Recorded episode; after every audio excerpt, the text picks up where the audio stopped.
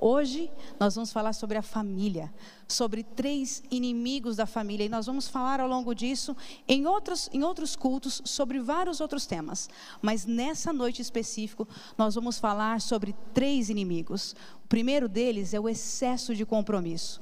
O segundo é sobre a frustração sexual e o terceiro é o ciúme desmedido. Então, a gente tem aqui um compromisso. Nós vamos trazer um bate-papo muito gostoso, um bate-papo sobrenatural e precisa de você junto, das suas dúvidas. Então, a gente vai fazer um combinado. Na verdade, três combinados. O primeiro é compartilha com todo mundo se você ainda não compartilhou. Segundo combinado, interaja conosco.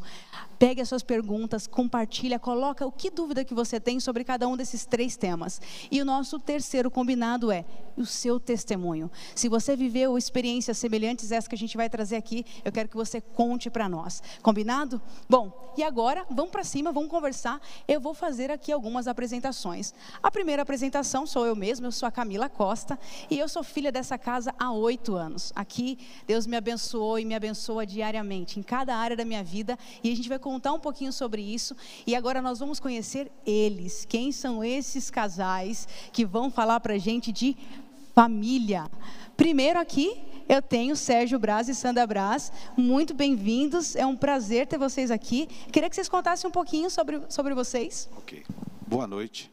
Uh, meu nome é Sérgio e sou casado com essa pessoa maravilhosa que está ao meu lado. Já estamos juntos há 31 anos e eu sou despachante, faço trabalho com o Detran de São Paulo. E já estou nessa casa, no mês de abril nós completamos 15 anos de que estamos sendo abençoados, aprendendo muito nesta família maravilhosa. Eu sou a Sandra, casada com o Sérgio há 31 anos. Cortou. E estamos aqui, como ele já falou, há 15 anos. Trabalho nessa casa diretamente há três anos, juntamente com o apóstolo, a profeta. É, trabalho com a intercessão pastoral, em algumas áreas, com casais. E é uma honra estar aqui nesta noite. E é isso. Bem-vindos, obrigada, obrigada, por participarem Obrigado. com a gente. E agora, apresentar a nossa profetisa Marta e o apóstolo Paulo Tércio, que vocês contem um pouquinho para a gente também. Então, meu nome é Marta, eu sou pastora da Novidade de Vida, fui ungida ao Ministério Profético, é, estou trabalhando aqui para Jesus há muito tempo, há uns 22 anos. Trabalho com a intercessão, trabalho no, no Instituto Novidade de Vida, 16 anos. É, faço outras coisas também. Depois você pode falar. Faço algumas coisas que me pedem, que eu não sei qual ministério que é. E só.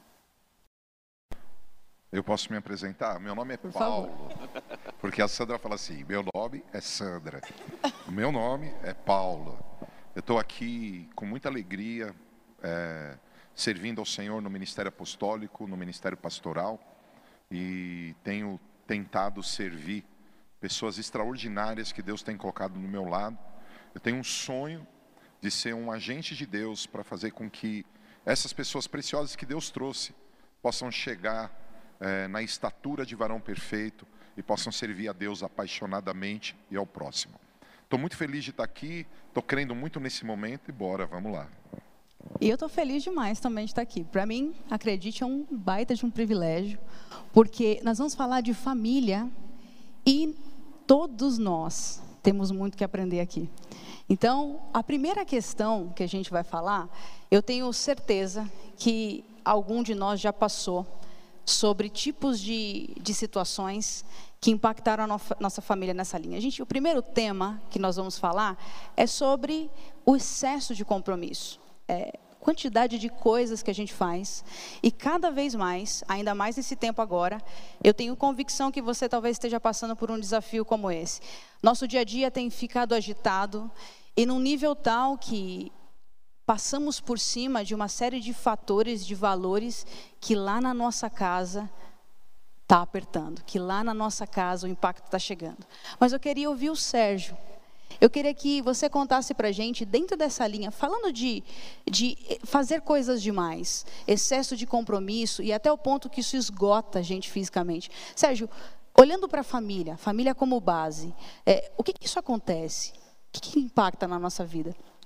Sim, é, eu, eu analisando é, esses temas, esses pontos, este é, para mim, um dos grandes inimigos da família hoje em dia. Por quê? Nós vivemos numa cidade que é muito agitada, uma cidade que não para, uma cidade que a pessoa está para lá, para cá o tempo inteiro. E isso ah, acaba roubando o tempo da pessoa.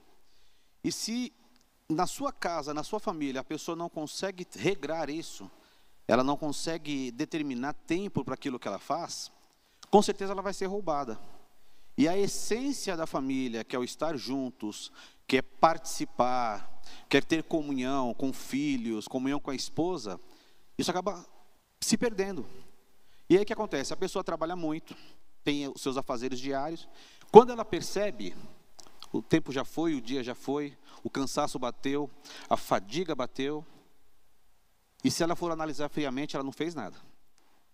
Então isso tem sido uma, uma arma é, de, de roubo, de trazer tristeza, de trazer tantas coisas ruins para dentro da família. Isso tem estragado várias famílias. Nós, eu já tive aqui, já, já atendemos pessoas que vinham com alguns sintomas e quando nós viríamos conversar, buscar, é, saber a causa, um dos pontos era esse. A pessoa fala, eu não tenho tempo para nada, e minha esposa exige muito de mim, ela quer que eu faça isso, ela quer que eu saia com os filhos, quer que eu passeie, mas quando você vai analisar, a pessoa ela está esgotada por uma falta de organização do tempo. O problema maximiza. Exatamente. As outras questões da vida Exatamente. se tornam maiores. Isso. Porque isso está drenando a energia que seria para construir uma casa, construir uma família. Na maioria das vezes a pessoa não percebe. Você tem algum exemplo? Tipo, você é líder nessa casa há bastante tempo Sim. e pastoreia várias pessoas. Você tem, além de exemplos seus, você tem de algum, algum outro caso que é, eu, eu aconteceu tenho isso? pessoas que nós já ministramos em gabinete. E também tem o meu. Eu vivi isso muito intensamente no ano de 2018, agora recentemente. Por conta de tudo que eu já tenho como compromissos diários, tal, de trabalho, eu vivi uma situação de enfermidade na família e isso acabou gerando uma certa confusão e eu não percebi eu não entendi isso, eu não discerni. E quando eu fui perceber, eu já estava todo enrolado, é, com cansaço físico, esgotado, estresse, não tinha tempo com a minha esposa, e eu culpava várias coisas. Mas depois eu fui entender que o problema estava em mim, em certa parte, porque eu não estava me organizando dentro de toda essa demanda que eu tinha diariamente. Eu quero aproveitar e, dentro disso que você comentou, profeta, o, o que que a gente, aqui o Sérgio está comentando de situações onde ele vivenciou, outras pessoas com que ele liderou também vivenciou, e havia uma cegueira. Né? Nem se conseguia perceber que os problemas que estavam dando na família era porque existia um monte de coisa acontecendo ao redor. Por que, que isso é tão prejudicial? Assim, qual que é o efeito disso dentro, dentro da nossa casa? Então, essa, isso parece uma coisa normal, né, de paulistano. A gente fala que paulistano é assim e a gente se acomoda com esse estilo louco que não dá tempo para fazer nada. E eu acho que isso traz estresse. E estresse seria talvez um outro culto, que é uma coisa muito grande falar de estresse, né? Mas você imagina que uma pessoa estressada é uma pessoa que vai ser ela vai ser ineficiente, ela vai ser complicada em todas as áreas da vida dela. Ela vai trabalhar menos, ela vai ser menos efetiva, ela vai dar menos atenção para a família, ela vai é, ficar irritada com a esposa. Até você falou, né, Sérgio? Ah, a esposa está me pedindo muita coisa. Normalmente é o contrário. achei, achei um pouquinho machista isso, brincadeira. Mas normalmente quem pede muita coisa para a esposa é né, o, é o cônjuge, né, o homem, né, que pede muita coisa, né? E esse negócio do estresse, ele traz uma irritação e aí uma criança te fala uma coisa e você já fica nervoso, o cônjuge fala uma coisa, já era só brincadeira, aquela que eu falei. O cônjuge fala uma coisa, já fica nervoso, o pastor está pregando, você está nervoso. Na verdade, você está com um nível de estresse muito grande e aí você começa a a descontar em todo mundo, ao invés de desfrutar. Eu acho que assim um, um dos objetivos finais desse bate-papo é, é a gente conseguir desfrutar da vida que Deus nos deu. Porque a gente não pode viver só com todos, carregando um monte de problema todos os dias. Então, como viver melhor a vida que Deus nos deu, né, na nossa família? E outra coisa complicada que que toda essa esse, esse excesso de coisas, essa desorganização, é, eu estava imaginando exatamente é, um piloto de avião que está há três dias sem dormir. E aí ele está em mais um voo, em mais um voo, e precisa, ele precisa fazer alguma coisa diferenciada. Eu não queria estar nesse voo, né? Então ele precisa fazer alguma coisa diferenciada, e aí ele toma uma decisão errada, ou ele demora para tomar uma decisão, porque ele está num acúmulo de trabalho louco.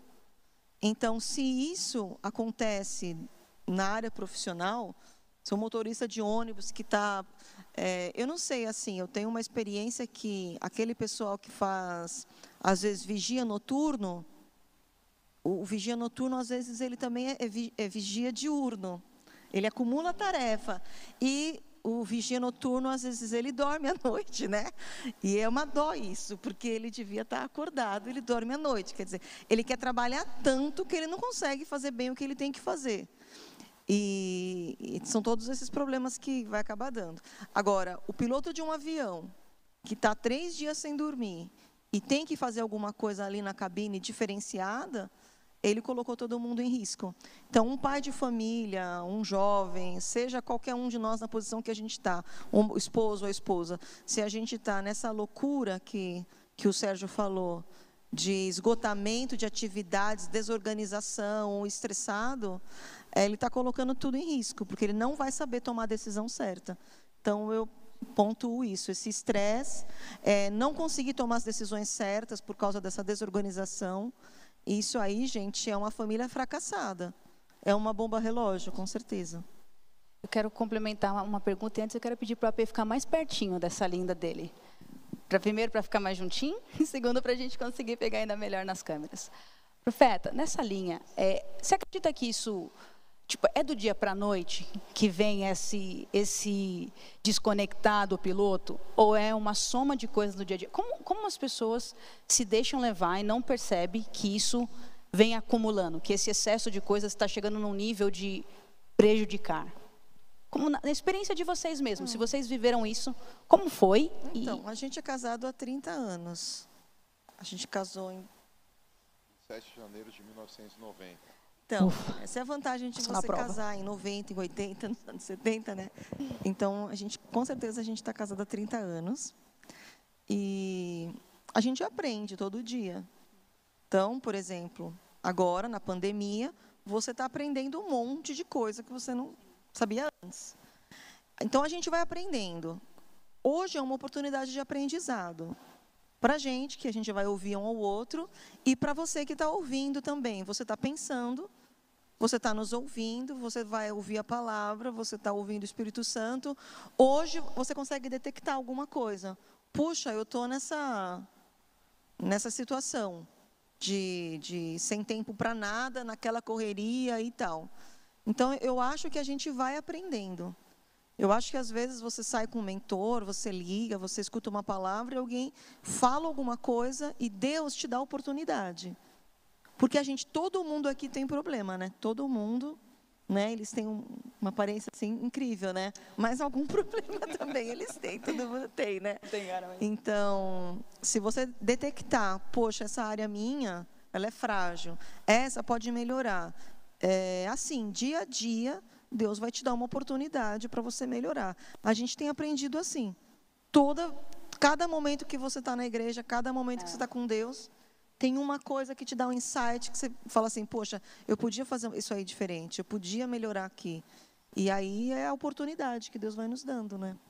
E, e acho que uma coisa dentro disso, a gente, quando vai pensar numa profissão, a gente super se capacita, né? Aprende, estuda.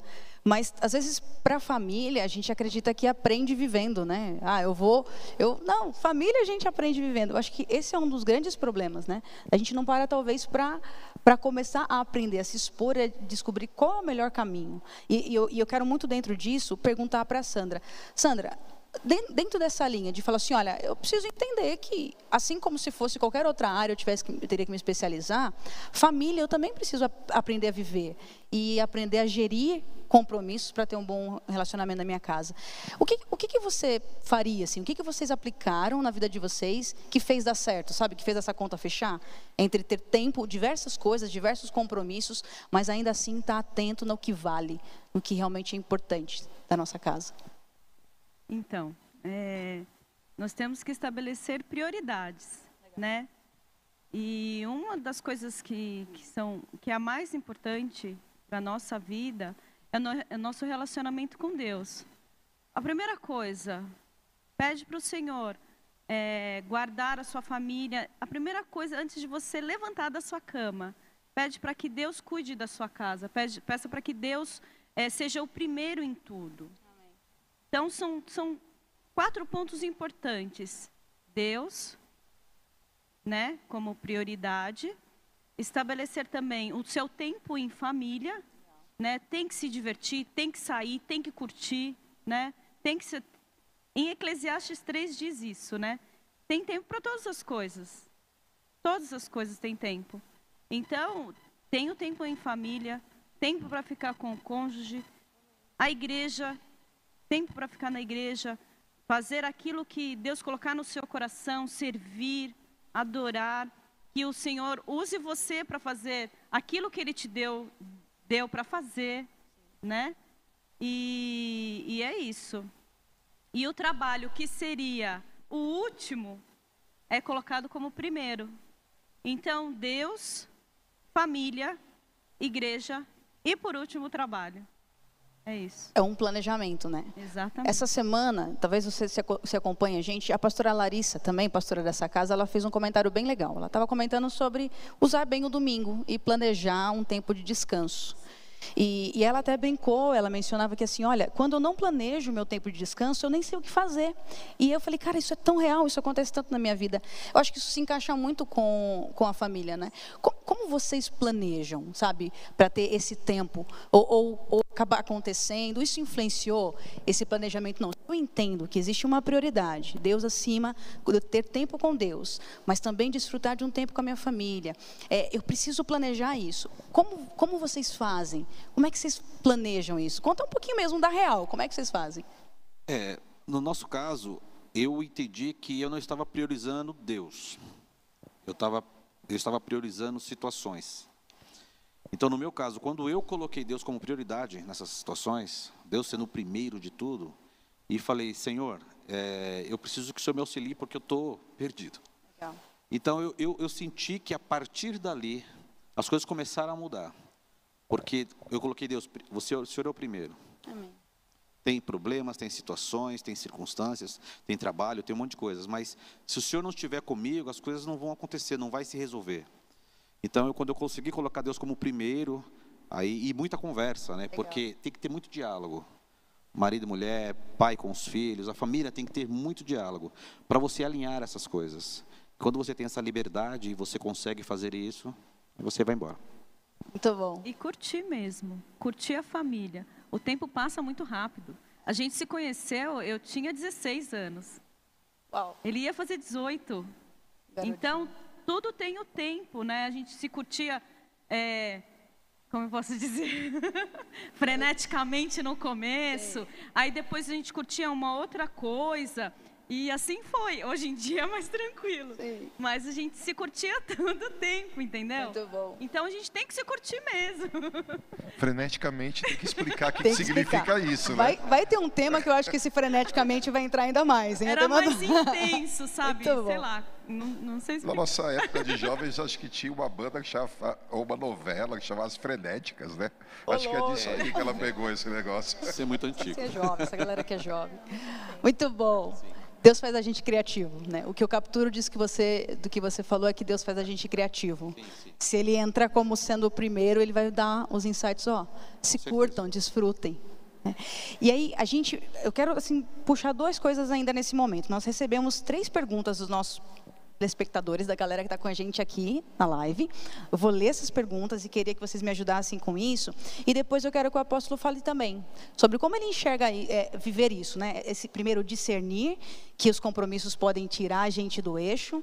Segundo, como, é, como vencer, né? como ligar, ficar atentos para essa distração que o compromisso causa e como ter Deus como aquele conselheiro que fala, ó oh, filhão, aprende a lidar com área X ou Y. Você vai me ajudar nisso, tá bom, AP?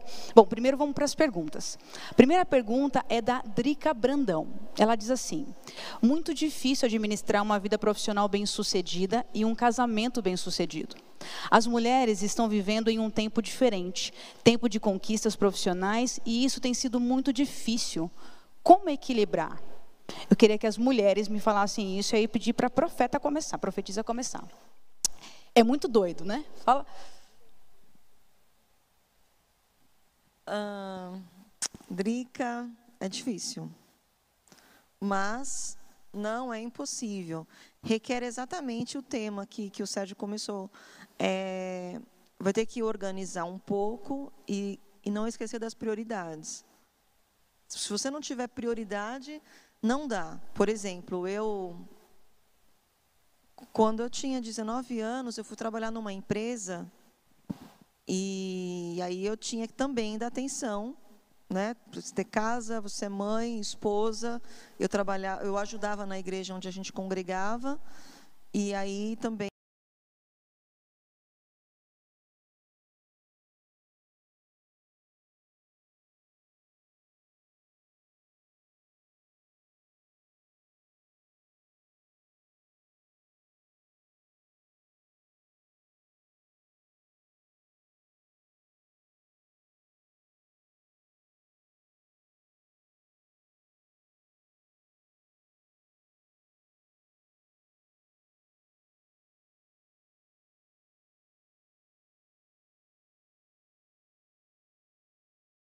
casamento. Eu não abro mão disso, mas disso eu vou ter que abrir. Quando você quer ter um êxito em várias áreas da sua vida, você vai ter que fazer um pouco de transferência, assim. Eu vou pegar um pouco do tempo que seria para o trabalho e vou ter que dedicar para os meus filhos. Eu vou pegar do trabalho não, vai dar do meu descanso e vou dedicar para os meus filhos. Eu vou pegar um pouco do tempo que seria da faxina e vou dedicar para outra coisa. Você vai ter que fazer uma organização de tempo e outro ponto que é a qualidade do do tempo. Porque se Deus te deu um trabalho legal, uma carreira, e você sabe que é vontade de Deus você cair de cabeça ali, Deus também te deu um filho, que é uma super missão, e também vai dar para você ser uma super mãe, uma super esposa e fazer seu ministério com Deus. O, seu, o segredo vai ser você equilibrar as coisas. Assim, querer trabalhar 30 horas por dia e esquecer de todo mundo, não vai dar certo, vai trazer impacto na vida da criança e vai trazer impacto no casamento. Mas você vai ter que ser uma boa profissional, uma boa mãe, uma boa dona de casa, uma boa esposa e não esquece o ministério também, porque Deus te deu uma missão, alguma área do reino, você vai ser ativa. E eu tive essa experiência dos 18 aos 29 anos eu fiz todas essas coisas. Eu fui profissional, mãe, dona de casa, é, de primeiro de um filho, depois de dois, depois de três. Então, eu tive três filhos nessa loucura e, e, e queria trabalhar muito, porque eu amava trabalhar. Então, eu não via a hora de ir trabalhar, mas eu também tinha os compromissos em casa. Dá para fazer, só que você precisa se organizar ter tempo para todas as coisas. Também, se a empresa te suga, você tem que trabalhar sete dias por semana, você vai ter que dizer: olha, não vou trabalhar sete dias por semana, porque eu tenho, né, eu tenho filho, eu sou casada, eu vou trabalhar assim, assado. E se você é uma boa profissional, você, homem ou mulher, se você é um bom profissional, você vai ser tão requisitado por aqueles para quem você trabalha ou presta serviço, que as pessoas vão dizer assim: não, ele é tão bom que eu vou adequar esse horário, que eu vou mudar essa folga, eu vou mexer nesse dia, porque essa pessoa é tão boa que, que vale a pena essa mudança para ter ela. E acho que dá para fazer isso. Tem que fazer escolhas mesmo, né? Sem escolha não tem jeito. Às vezes a gente quer conciliar opostos e não tem como. Eu creio. As, as outras duas perguntas eu vou ler e a gente pode respondê-las juntas porque são muito semelhantes. Elas estão dizendo o seguinte: é, primeiro, a Suzane Souza, qual dica para gerenciamento de tempo vocês poderiam dar, né? principalmente para pessoas que exercem diversas funções, pai, mãe, é, esposa, etc. Então, está pedindo dicas práticas. E aí vem o André Santos, que também diz a mesma coisa. Quais exemplos práticos vocês aplicam hoje para separar tempo para cada coisa? Para trabalho, para ministério, para filhos? Né? E deixa eu ver o Michel. É, o, o Michel também traz aqui a pergunta de se aconselhável o casal trabalhar junto. Essa é um pouquinho diferente. Vamos falar primeiro das duas. É dica prática. O que vocês fazem para gerenciar esse tempo? Sabe, tem alguma algum um ritual mesmo, algum compromisso que vocês criaram com vocês, algo muito pessoal para distribuir melhor esse tempo? Tem algum exemplo? Ah, eu uma das coisas que a gente faz é, é hoje em dia é, são as prioridades. É você ver o que, que é prioridade na sua vida. E, e, com essa questão de você saber o que é prioridade, a gente consegue, é, dentro disso, escalar, né, fazer uma escala e tentar, e a gente consegue levar, entendeu? Sim. É. Um exemplo legal, assim, até um, um, exemplo que eu, que eu procuro seguir também, porque por mais que eu não seja casada, a gente tem a, a família é a mesma, não seja casada, mas a família é o mesmo contexto. Um exemplo que eu uso é, eu separei que o meu dia, o meu sábado e o meu domingo, um período que eu tenho é para curtir com a minha família mesmo. Então eu tornei meio que inegociável. É claro que existem outras questões que entram, mas eu separei minha agenda, uma coisa que me ajudou foi separar minha agenda para alguns tipos de encontro. Porque o que, que aconteceu comigo? Eu não conseguia conciliar porque eu queria fazer tudo todos os dias da semana. E não dava. Então, quando eu distribuí a minha, a minha agenda para conseguir encaixar algumas coisas, deu mais certo. É algo mais ou menos assim que vocês fazem também? Eu penso que eu tenho uma cabeça diferente de muita gente, tá? Sim. A minha cabeça, ela está sempre assim. O que está escrito na Bíblia? Show. Eu não consigo é viver no meu dia a dia sem ter uma base bíblica, um versículo. Tá bom. Quando eu penso em como o que fazer com o tempo, a Bíblia diz: Senhor, ensina a contar os meus dias, porque eles são maus. O que significa isso? Que Deus nos capacita. Amém. Então, se a gente focar, como o Sérgio disse, a minha prioridade é Deus, e a gente tiver um relacionamento de intimidade com Deus, a Bíblia diz em Romanos capítulo 8 que o Espírito Santo vai nos guiar. Eu acredito no sobrenatural na prática. Por isso que o papo é sobrenatural. Não é uma questão só de planilha, de organização, de intelecto humano, de, sabe, eu, eu, eu, sou agora um cara que tem uma inteligência emocional para o tempo. Não, é poder de Deus na terra, cara. É poder de Deus sobre a nossa vida. Então, às vezes, o dia de 24 horas, por causa do poder de Deus, dura 70 horas. Ah, não é bíblico. Ah, isso não é verdade. Ué, Josué tinha que vencer a palavra, na, vencer a guerra naquele dia, Deus parou o sol. Então, eu vejo os milagres nesse. Então, a Marta falou, né, que ela trabalhou. Meu, ela trabalha mais agora do que naquela época. Mas ela trabalhava secularmente, hoje trabalha na igreja, e eu vou chamar o instituto de secular. Ela já acorda falando da fila que vai estar na porta, onde ela vai arrumar comida, que carta que ela vai fazer. Mas por que a gente consegue fazer tudo? Dá tempo de curtir.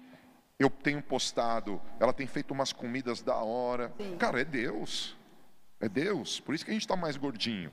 Mas a quarentena vai acabar e a gente vai engordar um pouquinho mais, né? Tem gente achando que vai passar, não vai, só a Camila que fica magrinha. Pô, engordei. E a mãe dela cozinha pra caramba, meu, sei lá o que, que Deus é Deus é bom. Eu acho que isso é ruim, por isso você bata as gorduras. Que isso, é, engordei acho que 5 quilos quase já. Olha aí. Mas assim, o que, eu, o que eu queria desse tema, a gente não pode esquecer, gente. O Salmo 127, quando eu li ele na versão King James, ele fala que o grande problema no tempo é a obstinação. 1 Samuel 15, 23, eu acho que é essa referência, ele diz que a obstinação é pecado de idolatria. Muitas vezes a nossa vida está bagunçada porque a gente tira a prioridade que é Deus e começa a idolatrar esportes, WhatsApp, Instagram, Twitter, Facebook, Netflix. trabalho, filhos. Quando Deus sair da condição de guia, a gente vai ter que ralar no sobre, vai ter que ralar no natural. Mas quando Deus é a revelação, cara, eu afirmo, a gente consegue fazer muitas coisas, a gente consegue ter saúde, a gente consegue ter alegria, a gente consegue ter prosperidade, porque ele é o princípio. Ele diz aqui, ó, que o obstinado, né, ele vai dormir tarde e acorda cedo. E não vive a bênção de Deus. Então, a gente, quando a gente fala desse inimigo, assassino da família, a gente está falando de uma força que eu nem posso culpar o diabo. Eu tenho que me culpar. Como eu não estabeleço a prioridade, a Sandra deu a dica de prioridades. Cara, aí nós vamos avançando, né? E, é, e nisso, apóstolo, é olhar e pedir cada, sobre cada detalhe, é conversar com Deus sobre cada um desses detalhes. É isso que você está trazendo para a gente, não é? Cara, é isso. É, Deus, o apóstolo Paulo queria evangelizar uma cidade, era algo glorioso. Ele foi orar, o Senhor falou para ele: não vai para lá, não, vai para lá. A gente fala tanto na igreja bonito, Jesus é o mesmo ontem, hoje e sempre. Aí chega na nossa agenda, ele não pode se meter. Quer ver? Eu vou fazer uma denúncia Muito aqui bom. pública. Vou fazer uma denúncia. O Sérgio, inúmeras vezes, não pôde vir em reuniões que eu convidei ele, porque ele tinha que trabalhar. Ele queria vir, ele podia vir, mas ele estava tão preocupado. Eu falo isso para meu discípulo, eu acho ele lindo, fofinho mesmo. Né? Bonitinho. Declaração de amor. Mas agora o Covid fez ele não ir para o escritório. Agora ele entrega a cesta. E agora ele está aqui na porta da igreja. Sim. Todo dia servindo a população. O que eu estou tentando ensinar, ele mesmo falou que ele colocou Deus como prioridade. Quantas pessoas, quantas pessoas, cara, eles estão vivendo escravos do serviço porque precisam de 50 reais, de 100 reais, de mil reais, de 10 mil reais. Se todas as nossas fontes estão em Deus. Eu contei aqui na comunidade, cara, minha receita caiu. Tá tudo pago, cara. Tá em luta? Tô em luta. Tá fácil? Não tá fácil. Mas tem um Deus zelando por nós. Ou a gente crê nele, ou a gente acredita nele, ou nossos dias vão ser maus. Eu aprendi algo. Eu durmo pouco, Camila. Eu sou elétrico, eu sou agitado. Eu, eu gosto de dormir com ela. Eu gosto de ter momento com ela. Ela baixou a cabeça. Graças a Deus, o outro tema é frustração numa área que, graças a Deus, Deus sarou a gente. Mas o que, eu, o que eu digo é que é Deus, cara. Se a gente for obstinado, a gente, se a gente é obstinado com um time, o cara, o time, ele vai no jogo. Esse é o meu caso. Ó, eu vou no jogo do Palmeiras, acabou o jogo, eu volto para casa para assistir o jogo de novo. No dia seguinte, eu quero ver os gols do time. E às vezes, por causa disso, eu não fico perto dela, ou dos filhos. Eu preciso tomar cuidado. Então é nesse sentido. Muito bom. Eu, eu, eu, eu até complementando o que o apóstolo disse, é, eu acredito que é a questão do governo. Quem está governando a sua vida? Sim. Quem está governando o seu dia? Muito bom. Quando eu falo que eu entreguei esse governo na mão do Senhor, e eu faço isso todos os dias agora, já há algum tempo, né? Eu acordo, oro, faço o meu devocional, eu falo, Deus, esse dia pertence ao Senhor. Amém. Governa ele para mim, porque se eu governar não vai dar certo. Mas se o Senhor governar, se o Senhor me direcionar, vai dar tudo certo. E a transformação foi assim extraordinária. É o governo. Maravilhoso. Eu aprendi muito nesse tema aqui, eu acho que você também. A gente contextualizando, dizendo que é um fato, vai, não vai mudar, as nossas tarefas vão acontecer, mas a, a dica mais prática é quem está no governo. Se eu dividir segredos, coisas, os mais detalhes da minha vida, ele vai me ensinar a priorizar, saber discernir tempo e modo. Então, bora lá. Esse tema eu acho que fera, hein? Vamos pro próximo? Roda a vinheta pra gente.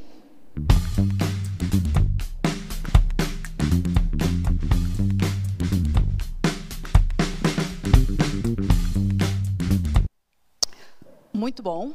Agora a gente vai falar de frustração sexual. Bom, eu acredito que parte do que a gente falou no primeiro tema, como uma consequência, muitas pessoas perdem de ter relacionamento sexual saudável. Né? E isso vai gerar frustração, que outras cascatas acontecem. Entendo que esse é um grande inimigo da, da nossa família. E aí eu queria ouvir vocês. Eu queria primeiro eu pedir para a profetisa Marta contar para a gente, contextualizar a gente dos efeitos disso. Né? Como é essa, essa questão dentro de casa, o impacto que isso gera na nossa família. Convidando ela, ela fala que faça as perguntas difíceis. O impacto dentro de casa, assim, eu vou tentar contextualizar. É...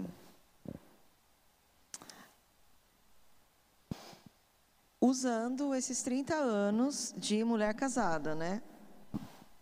A maturidade, eu acho que a maturidade, principalmente a maturidade eh, diante de Deus e diante do, do casamento, me faz ver isso hoje de uma maneira menos Disney, menos, sabe, aqueles filmes de romance, The End, que tudo é perfeito, as coisas não são assim. Eu não acho que as coisas são assim. Eu acho que só Deus é perfeito, né? E onde entra o homem, a mulher, entra a carne, entra a vontade, entra a maldição, entra pecado, personalidade, às vezes está chato a pessoa, é, entra uma série de coisas e assim, é, as coisas não são perfeitas. E na vida sexual, eu não sei, parece que que todo esse monte aí de, de, de informações meio Hollywood, parece que as pessoas casam e ainda mais a gente que tem fé em Deus, que a gente é de Deus, é, eu casei na igreja, eu orei, a pessoa é de Deus, então vai ser perfeito. Não acho que as coisas são perfeitas. Eu anotei uma coisa aqui que eu queria que eu queria compartilhar, que eu acho mais importante para evitar a frustração ou porque existe a frustração na área sexual porque a gente aprende desde pequenininho que todo mundo tem os seus direitos. Né? E a gente casa pensando que eu tenho meu direito, ele tem o direito dele e tal. Agora, se você imaginar isso num casamento ou numa família, imagina uma família, todo mundo dizendo na mesa quais os direitos que eu tenho. O pequenininho tem direito, o pai tem direito, o, irmão, o mais velho tem direito, o caçula tem direito, a mãe tem direito, a sogra tem direito. Todo mundo quer os seus direitos. O que, que vai acontecer? Uma bagunça, é, divisão. E eu vejo que existem frustrações é, sexuais porque a gente lá no fundo a gente pensa nisso, que a gente tem direito. E aí a gente espera que a gente vai ter o nosso ápice, a gente vai ter a nossa plenitude, a gente vai ter uma vida sexual incrível, porque eu tenho os meus direitos e tal pessoa tem que participar da realização dos meus direitos, né? O, minha maturidade hoje, hoje, talvez se você falar, fizesse essa pergunta para mim quando eu tinha 18 anos e era freneticamente Ai, Sandra do céu, nunca vou me esquecer isso.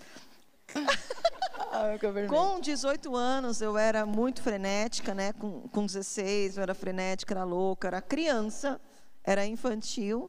É, eu te diria outra coisa. Hoje, o que a minha maturidade em Deus e no casamento me mostra é que o casamento, na, na área sexual também, tem muito mais renúncia do que direito. Quanto maior o nível de renúncia você encontrar nele e nela, mais realização sexual você vai encontrar. Porque quando um dos dois renuncia, e, e nessa maturidade eu aprendi também assim: eu não quero estar tá certa. Eu quero ser feliz, entendeu? Eu não quero resolver o problema agora, eu quero que tenha paz depois. Então, quando você começa a ver que o teu casamento não é só aquele momento, que o seu casamento não é só é, a, aquela vontade é, realizada, quando você começa a ver que seu casamento é algo maior, que Deus tem um propósito para ele, que aquele momento é importante, mas ele sabe, tem uma história de Deus muito maior, você começa a abrir mão dos seus direitos, você começa a ter um coração que renuncia, e aí eu acho que você fica menos frustrado sexualmente, você, você desfruta da sexualidade com mais é, saúde emocional e espiritual, e aí a área sexual não fica sendo, sabe, aquela coisa do braço de ferro. Não, hoje, entendeu? Hoje eu vou ganhar. E hoje vai ter que ser. É, porque ontem ele ganhou, hoje sou eu. Então não dá para ser assim. Eu acho que quando você entra num, num estágio de maturidade com Deus, e talvez até um estágio de maturidade como pessoa, A vida sexual, ela, era, ela, é, ela é um bônus, ela não é um bônus porque é pequeno, ela é um prêmio, ela é uma alegria, ela é uma coisa feliz, ela é uma, é uma coisa maravilhosa, mas ela não é motivo de frustração. Deus não quer que ela seja é, motivo de frustração. É querer que dê certo e não querer ter razão e que a sua vontade ser é, e querer que a sua vontade ser atendida vai fazer toda a diferença. Se você não quer ter uma vida sexual frustrante, pensa em renunciar àquilo que não está ajudando e, e gastar sua energia para fazer acontecer aquilo que vai trazer uma sexualidade legal, entendeu? Será que muito do impacto disso está num certo Sim, ah, eu acho que dentro disso a minha dúvida é, é muito tem a ver muito com um egoísmo e com uma falta de comunicação? Porque é, você falou sobre, sobre essa renúncia, né? Talvez, será que muito desse renunciar também está ligado ao casal não não ter comunicação clara? Isso acontece? Já aconteceu com vocês isso em algum momento? Eu e se o apóstolo quiser Camila, falar? que a pessoa casa para ser feliz.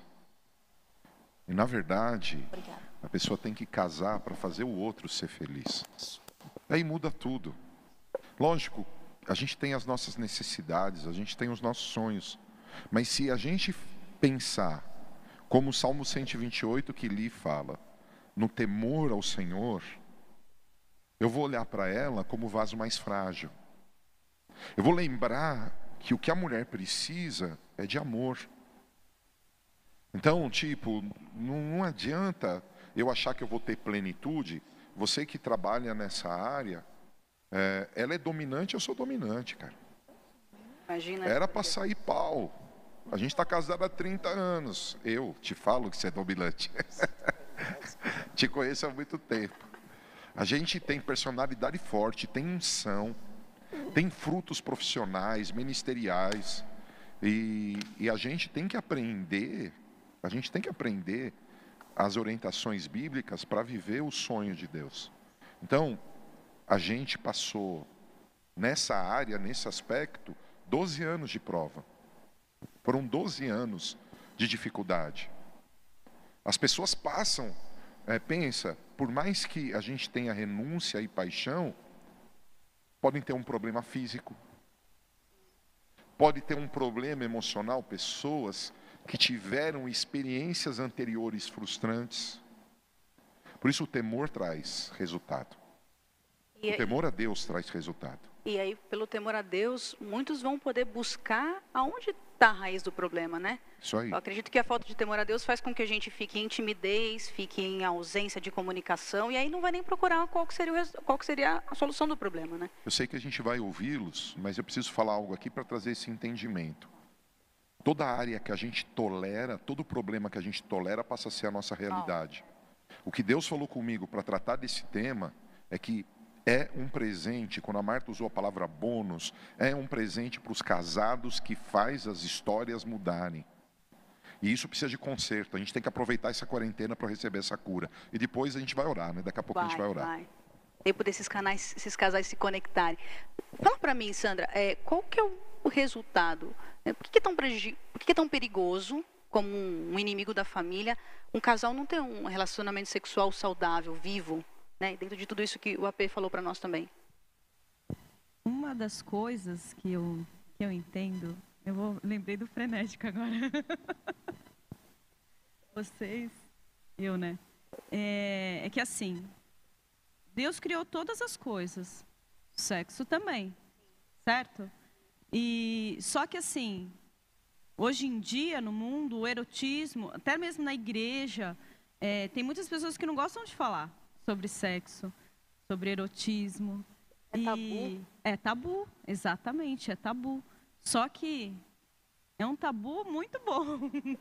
então, assim, as pessoas às vezes querem mais e vão buscar fora, vão querer aprender coisas fora da palavra, e aí o que acontece? É, as pessoas acabam se frustrando, pensando que naquele vídeo o meu casamento vai ser top. Naquele tipo de situação, o meu casamento vai dar um up. Só que não. É um engano, na verdade é o inverso, né? Sim, é um, é um engano. Só que Deus quer que a gente tenha plenitude em tudo, não é isso? Nós nascemos para ter plenitude em tudo. E no sexo não é diferente. No erotismo não é diferente, né? E quando a pessoa vai buscar outras coisas, hoje em dia o mundo é, colocou como erotismo, como. A gente até anotou aqui, espera só um pouquinho. Como Amor era? Pode falar. tá bom. Então, colocou o erotismo como algo deturpa, detur, deturpado. Deturpado. Isso. E fez com que é, o sexo fosse algo pornográfico, sexo fosse algo que sujo, só que não, né? E aí as pessoas falam assim: "Ah, eu vou assistir um filme pornográfico porque vai melhorar o meu casamento, a minha vida sexual, eu vou. É, eu não, não posso muito explicar tão assim abertamente, eu acho. Mas vou fazer coisas que vai deixar o meu esposo uau. Tem que Só que o que tem na palavra? O que Deus tem para o seu casamento? O que Deus tem é, como sexo para você? Né? Tem que curtir, sim. Tem que, tem que se amar mais, claro. E com certeza, quando você se curte, quando você entende o outro, quando você sabe o que, que o outro curte, tudo fica melhor. Muito bom. E dentro disso, eu quero pedir um auxílio para o Sérgio, depois para o AP, para ele finalizar para nós. Pensando dentro desse temor que vai me ajudar a cada um viver os seus papéis, homem e mulher na sua posição estando aberto para entender que relacionamento sexual é um presente e eu devo trabalhar para que isso seja desenvolvido, para que isso seja realmente tenha fruto. Entendendo que não está fora, não é uma busca externa, é uma busca interna. E eu preciso ter relacionamento e comunicação clara com meu cônjuge para poder viver isso. O que, o que vocês aplicaram? De que maneira que, que vocês fizeram isso acontecer, sabe? Na prática. Conta pra gente e de repente puder dar exemplos também vai ser muito legal. Sim. Então, voltando ao frenético, quando a gente é mais novo, é tudo meio que desregrado no sentido de que você não pensa muito no que você tem que a oferecer ao outro. É, é, é meio que você, meu, eu quero me satisfazer, eu, eu, é, é, é, o, é, o, é o meu momento de satisfação. Mas com o tempo nós aprendemos e, e, o que nós temos feito no nosso, nosso casamento e tem dado muito certo é o diálogo. Legal. A profetisa falou isso, o apóstolo falou um pouco. Eu preciso saber o que é legal para minha esposa, o que é algo que vai é, trazer satisfação e alegria para ela, e vice-versa. Porque se eu pensar só na minha satisfação, de repente eu vou, eu vou, eu vou me satisfazer, talvez sim, talvez não, mas eu vou, posso trazer uma grande frustração para ela. Então, acho que você tem que dialogar. E nessa área, na área sexual, eu, eu entendo que o grande problema dos casais é não conversar. Existe um grande tabu em você sentar com a sua esposa, você sentar com o seu cônjuge e abrir para ele: olha, acho que a gente está fazendo isso não está legal, eu gostaria que fosse assim. Tudo como foi dito aqui, lógico, tem tudo dentro da palavra. Deus criou e é algo maravilhoso. E o sexo hoje, muitas vezes, ele é banalizado. Como a Sandra falou, através da, da, da pornografia, de tantas coisas que tem aí. Hoje, é uma, é uma, infelizmente, é muito fácil você ver e aprender coisas que não são úteis para o seu casamento, para o seu relacionamento. Então, eu acredito que o fundamental é a conversa, é respeito. Você respeitar a pessoa que está do seu lado e curtir, se divertir, porque é algo extraordinário, é algo maravilhoso. E para mim, é um dos pilares do, do casamento hoje em dia, é a área sexual. Se você tiver a área sexual em dia, fortalecida, você vai ter um, um dos grandes pilares do seu casamento bem fortalecido. Muito bom. Vamos ver o que o pessoal de casa está perguntando? Se você quer comentar alguma coisa antes? Não? Vamos lá. Eu vou tentar ler as perguntas de uma forma geral e a gente, de repente, pode responder algumas juntas, ok? Bom, André Moreira perguntou. Em um relacionamento tão maduro, com muito tempo de casado, mesmo assim, há discordância no casamento? que não está tão, tão focado. Eu acho que uma coisa que mais deve Querido, ter. Eu estou casado há 30 anos, tem discordância até hoje. Não sei se daqui 20 vai ter ainda, mas nesses 30 tem bastante, tá? Então, tem. Vamos, peraí que vamos contextualizar, ver se tem alguma outra aqui. O Michel Vanderlei fala assim: existe alguma fase da criança que a mãe pode ou deve deixar o marido para dormir no quarto da criança? E isso pode estar ligado diretamente à, à área sexual do casal? Frustração na área sexual do casal?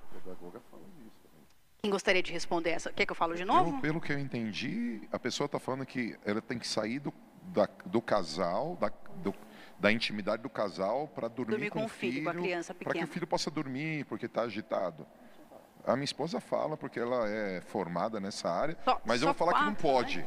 E se ela, eu vou falar para que ela vai ter que seguir essa linha. Não pode dar, sair do quarto, não, não, não filho. Peraí, peraí. Fica lá com ele. Relaxa. Eu não vou falar com um pedagogo, psicólogo, porque não estou qualificada, atualizada para isso. Vou falar como mãe, gente. Mãe cansa. Mãe tem sono. Mãe tem muito sono. Por que, que ela dormiu na cama? Porque ela estava tão cansada que ela foi fazer essa criança dormir e ela não aguentou e dormiu. Ela dormiu de sono, de preguiça. Sabe quando você está tão cansado que você não quer nem acordar para ir no banheiro? Então, ela estava tão cansada que ela foi fazer a criança dormir e dormiu. Agora, se ela está fazendo isso faz anos, né? Se a mãe está dormindo, né? Vamos mudar para semanas. Na caminha do bebê há anos, semanas. Vamos mudar dias. Tem criança que chora que tem medo à noite. O meu filho Felipe, ele acordava toda madrugada. E aí eu falava assim, vai lá, filhinho, tá tudo bem. Já a mamãe já orou. Ele ia. Daí ele voltava um minuto depois. Não, tem um, tenho com medo, tem demônio no meu quarto. Aí, talvez, alguma dessas noites, para ele dormir e eu também, porque mãe é inteligente, né? Então, assim, para resolver dois problemas num momento só, às vezes, talvez eu acordava dormindo lá na cama dele, porque ele fica a noite inteira pedindo socorro. Mas, gente, a gente tem que ter discernimento. A vida conjugal tá legal? Você está sendo um pai participativo? Só essa mãe acorda para cuidar do bebê? Só ela troca? Só ela está se matando? Você está revezando? Você está ajudando? Tem algum motivo que a sua mulher está fugindo de você? Aí é outra coisa. Mas às vezes a mãe está socorrendo. E os maridos também, eu quero falar isso, em homenagem ao Dia das Mães. Aleluia. Amém. Os maridos têm que entender que os filhos não são concorrentes. Se eles fossem presentes, participativos, é o próximo tema, tá? É eles... o próximo tema, não, tá? Não é. é ciúmes. Ah, tá bom. Ah, verdade. Obrigada, obrigada. É. Mas pode dar uma dica, o pessoal fica aí. Não, gente, os filhos, que eu falar aí para os maridos, né? É, ajuda a sua esposa. Os seus filhos não são seus concorrentes. É. Ela tem que se dedicar muito a eles, porque talvez você não esteja se dedicando. Né? Toda mulher quer descansar um pouquinho, quer ficar mais tranquila. Então, é mais um problema que a mulher tem quando o marido tem ciúme dos filhos. Eu acho isso é complicado. Mas, assim, eu não quero te chatear, você que escreveu a pergunta. Eu estou fazendo uma resposta generalizada. Isso tanto quando a esposa vai né, para cá, para o quarto da criança, quanto também levar a criança para a cama. Eu acredito que o mesmo contexto, né? Há tempo, é. mas tem que discernir se isso se prolonga Sim. demais, né? Exatamente. Bom, a gente tem três outras perguntas que são muito semelhantes. Eu vou ler as três, tá? Bom, a Bia Ramos pergunta assim: porque o homem, mesmo com problemas, dívidas, estão sempre animados, ou seja, frenéticos, ela colocou aqui, e a mulher não. Como agir nesse momento? Na área sexual. Na área sexual. Aí o próximo, a próxima pergunta também é muito próxima. Drica Brandão comenta: os homens sentem mais necessidades do ato em si e as mulheres geralmente a necessidade do carinho. Para mulheres. A Drica não... respondeu para outra. É, já está já tá aqui, ó, as duas uma para outra. Aí ela continua: para mulheres não é quantidade e sim qualidade. Como fazer o homem entender isso? Entre um certo egoísmo e o direito que o homem acha que ele precisa, é, acha que tem e pronto. Meninos, agora vocês vão ter que se safar dessa, hein? Gente, vamos, vamos, posso responder, né, Sérgio? Com certeza, fica vou ficar à vontade. à vontade aqui. É, minha irmã, é, é bem simples. O homem é visual. O homem vê, ele quer. Então, é, você precisa ter esse entendimento, faz parte da natureza. E a mulher é relacional. Se você, se o marido tem atitudes que confirmam as palavras dele, Então ele acorda de manhã, oi, eu te amo. Mas tudo que ele faz no dia nega o amor, ela não vai ter vontade nenhuma, tá? Ela vai ter enxaqueca, ela vai ter sono, ela vai ter que ver, ela vai ter que ver a criança no quarto, porque a mulher ela é relacional. Você diz que ama ela, ela vai lavar louça, você não ajuda. Você diz que ama ela, o filho está chorando, você grita. Bem, ou tem cara que grita assim, gorda. Não vai rolar, irmão. Comunicação assertivíssima. E a gente não importa, ela foi pôr a camisola, ela não foi fazer uma demonstração da beleza. Você viu Jesus poderoso, já, já e, e se você é homem e não está funcionando assim, irmão, recebe a cura agora, em nome de Jesus. Mas é, faz parte da natureza. E o segundo ponto, Camila, da parte dessa parte que foi a Drica falou, eu acho importante a gente trazer essa essa experiência aqui. Na verdade, nem todos os casos são assim. Há casamentos que a mulher tem mais necessidade que o homem.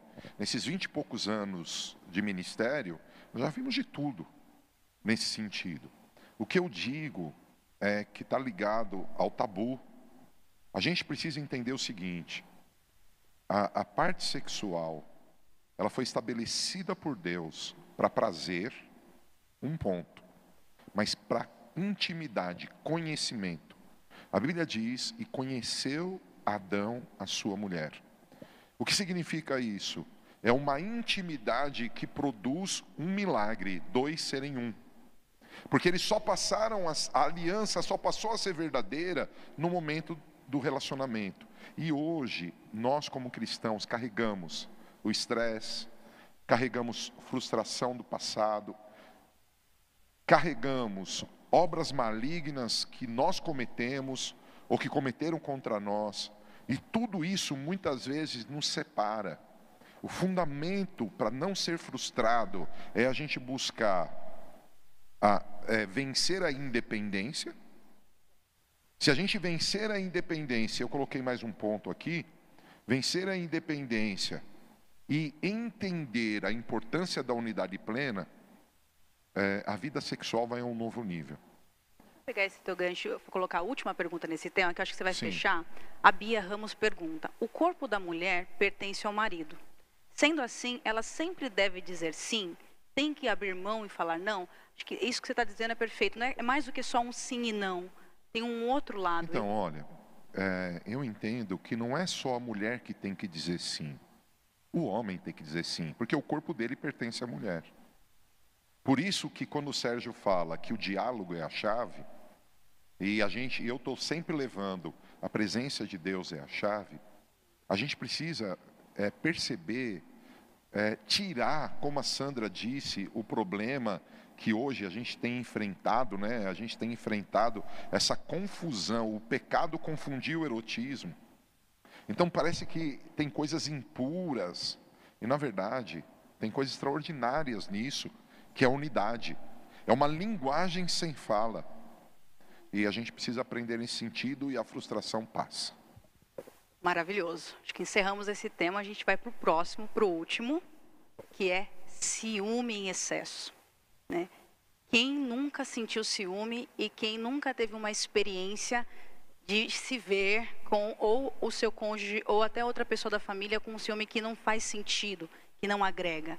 Nessa linha, eu queria pedir para a Sandra começar a contar sobre isso para a gente. A gente vai ter, nós vamos ter poucos minutos, esperando algumas perguntas, mas conta para a gente, Sandra. Então, quando nós começamos a namorar, o Sérgio era muito ciumento, mas era ciumento nível hard, nível assim último. Ele era muito ciumento. E nós namoramos oito anos entre noivado e namoro. E, e, era assim, era, era um nível absurdo de ciúmes que eu me converti, né? E eu ia para a igreja, eu conheci ele, mas ele não era convertido. E a gente, eu começava a ir para os cultos, eu ia para a igreja. E ele chegou uma vez, posso falar? Pode falar, pode, eu autorizo.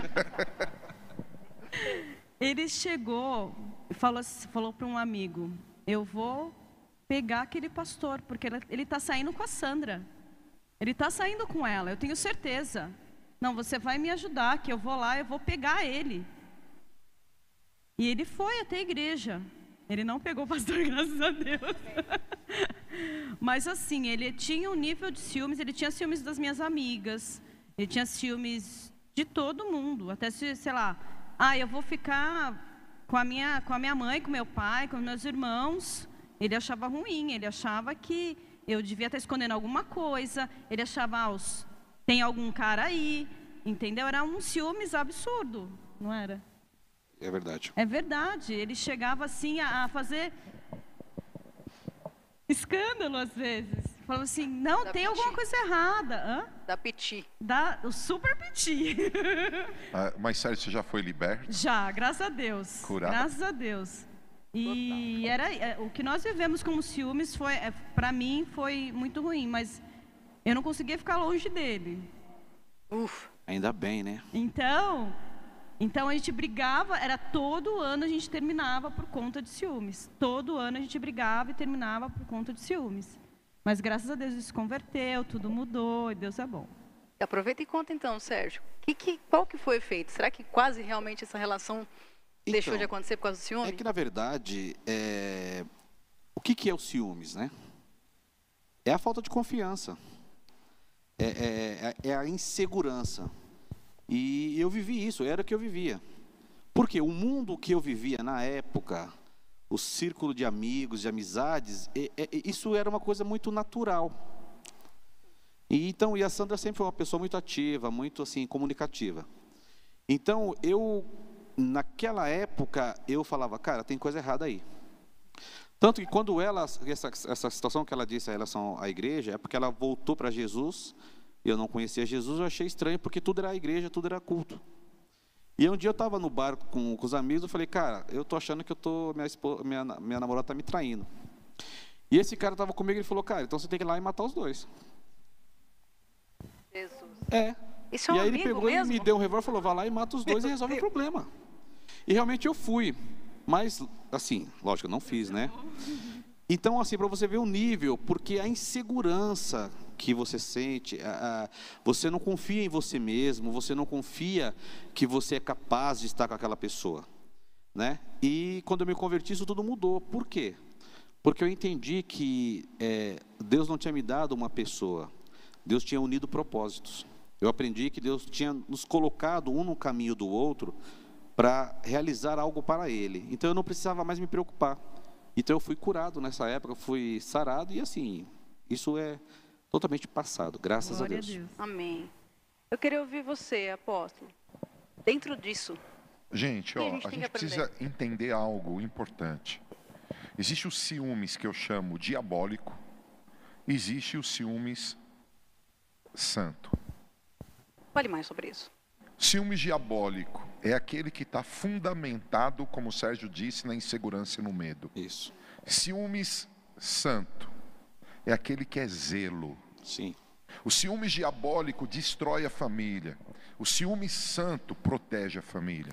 Porque o próprio Deus, a Bíblia diz, está lá em, em Tiago 4,5, é, o Espírito em quem nós habita tem ciúmes. Ué, se o Espírito tem ciúmes, eu também vou ter. Também não vou largar a Marta e falar, Sim. vai, faz o que você quiser da tua vida. Não, tem uma proteção, tem um zelo. Né? Ela sabe disso é, que a gente às vezes discerne, eu já discerni várias vezes pessoas se aproximando de mim com outras intenções. E eu disse para ela, quando eu era do mundo e queria isso, não acontecia. Está acontecendo na igreja, demônios, me ajuda. E graças a Deus ela fala, deixa comigo que eu dou na boca. Brincadeira, não vai fazer isso.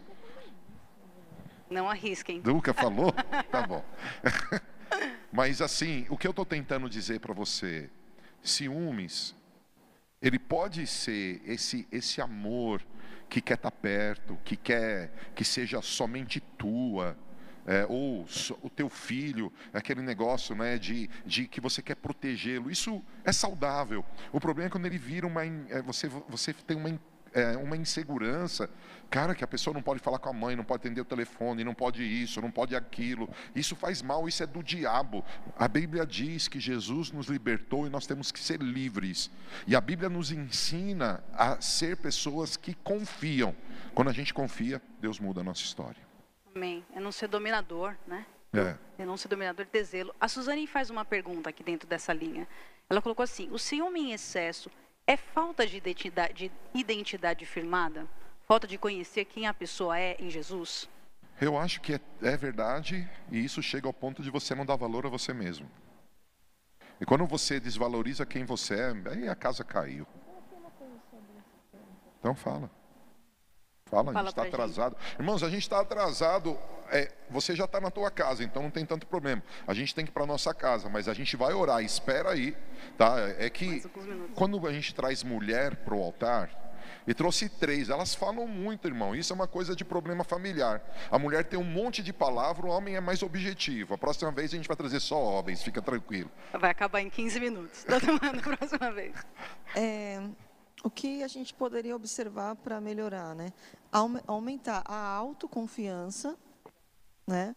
Você confiar que ela gosta de você ou você e vice-versa, né? Ter essa autoconfiança. Aumentar a confiança no cônjuge, no noivo, no namorado.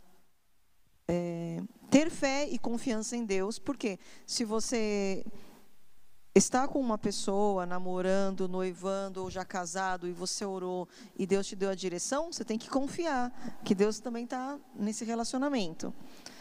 E o que também tem que ser feito é, se existe um espírito de ciúme, que não é esse de zelo, mas é um atormentador que te atrapalha, é fazer a sua libertação.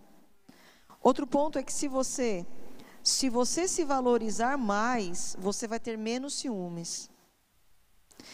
E se você se você se valorizar mais, o seu cônjuge vai te valorizar mais.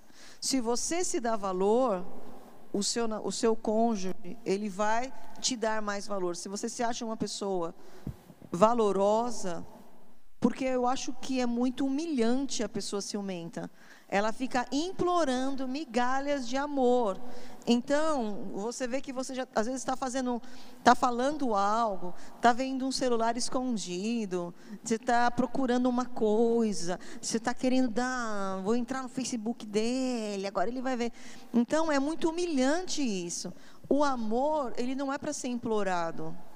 Né? O amor que é implorado não é amor, isso é, isso é piedade. Né? Isso é. Ele não, se, você sabe que seu cônjuge te ama, ele não está com você por piedade. Né? E quando a gente, quando a gente não se dá valor, a gente corre o risco de fazer com que as pessoas não vejam valor em nós. Então, se você não se der valor, pode até ser que o seu cônjuge te ache uma, uma coitada ou um coitado, porque você está lá implorando toda hora, que nem um cachorrinho faminto. Ai, gente, não pode fazer uma coisa dessa. Você não me faça eu vou te bater. Porque é muito humilhante essa coisa de você ser torturado por um ciúme e ficar numa posição tão, gente, desumana. Ai, me dá um beijo. Ai, senta do meu lado. Ai, não sei o quê. Para onde você está olhando? É, meu marido tinha mania de olhar para outros lugares. Aí, quando ele olhava, eu dava, só dava um totozinho na coxa, né? Porque eu achava que ele tinha que estar olhando no mesmo lugar- do que eu. Desgasta Mas a amor, maturidade faz você, assim, você tem. Se você se valorizar, a pessoa que está perto de você vai te achar o máximo. Agora, outra coisa, para concluir. Já falou antes bastante, que o amor. Murilo Vamos venha orar. Assim, se você tem um relacionamento tóxico, isso é uma coisa moderna, tá? Eu aprendi, Sandra. Se você tem um relacionamento tóxico com alguém. Ou que te- frenético. não, tóxico. Se o seu namorado, ó menina, se o seu namorado, sua namorada te manipula, te, tem crises de ciúme para te manipular, querendo que você fique inseguro, querendo eh, que você esteja toda hora em situações difíceis, isso é um relacionamento tóxico. Você precisa, se ele é seu marido, se é casado, você precisa de, de uma cura, de uma libertação, porque isso é ruim para os dois lados. Né? Agora, se é noivo ou é namorado, você ainda consegue, né? colocar isso diante de Deus, porque se essa pessoa é, tem crise de ciúme para ficar te manipulando, é, e te vê lá toda frágil, preocupada, a pessoa não pode nem jantar com a família, que tem que dar 10 mil motivos né, no WhatsApp, aí eu acho que, será que é isso que Deus tem para você?